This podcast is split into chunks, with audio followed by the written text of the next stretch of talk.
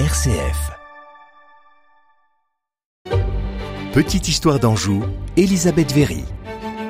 Allez, on fait un pas de côté avec vous, Elisabeth Véry. Les témoignages dont nous disposons sur les guerres de Vendée ne relatent pas seulement des batailles et des stratagèmes militaires, ils relatent également euh, du quotidien des Vendéens à cette époque. La guerre de Vendée, c'est la guerre de tout un pays. Ce pays, c'est le sud de l'Anjou, au sud de la Loire, et puis euh, une grande partie de l'actuel département de la Vendée, on le sait.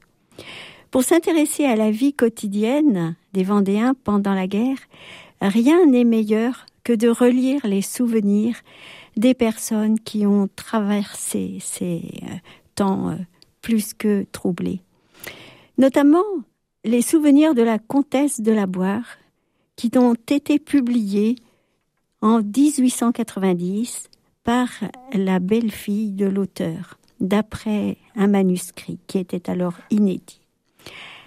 Elle explique comment euh, vivaient à la campagne les métayers et tous ceux qui se sont levés pour défendre euh, leur territoire, euh, leur foi, et tous ceux qui se sont enchaînés, je dirais, à cette immense guerre.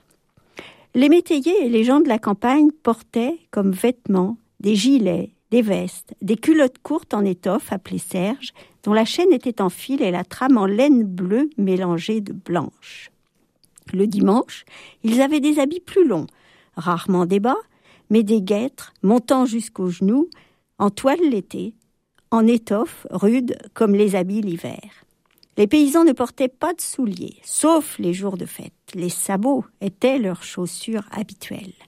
Leurs chapeaux en feutre noir étaient juste de la forme de leur tête, les bords ronds et très grands servaient également à les garantir du soleil ou de la pluie. Leurs cheveux ondoyaient d'un pouce et demi sur le cou. Alors vous nous parlez des hommes, Elisabeth, et les femmes alors? Eh bien, le costume des femmes variait suivant les paroisses d'où elles étaient originaires. Du côté de Jalais, elles ne portaient pas de corset, par exemple, comme celles qui habitaient près de Chalonne. Celles-ci portaient des corsets où il y avait des baleines faites en grosses toiles dures et qui formaient une cuirasse difficile à percer. Aussi, les soldats bleus se plaignirent plus d'une fois de la difficulté de tuer ces femmes à cause de leurs corsets. Le costume était cependant joli. À ce corset, revêtu d'une étoffe de couleur foncée, étaient attachées à l'épaulette de larges manches blanches avec des rubans noirs.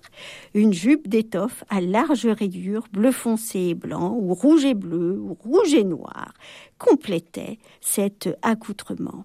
Comme c'étaient des femmes qui faisaient faire leur costume, elles commandaient les rayures à leur goût, et tout cela était très gai.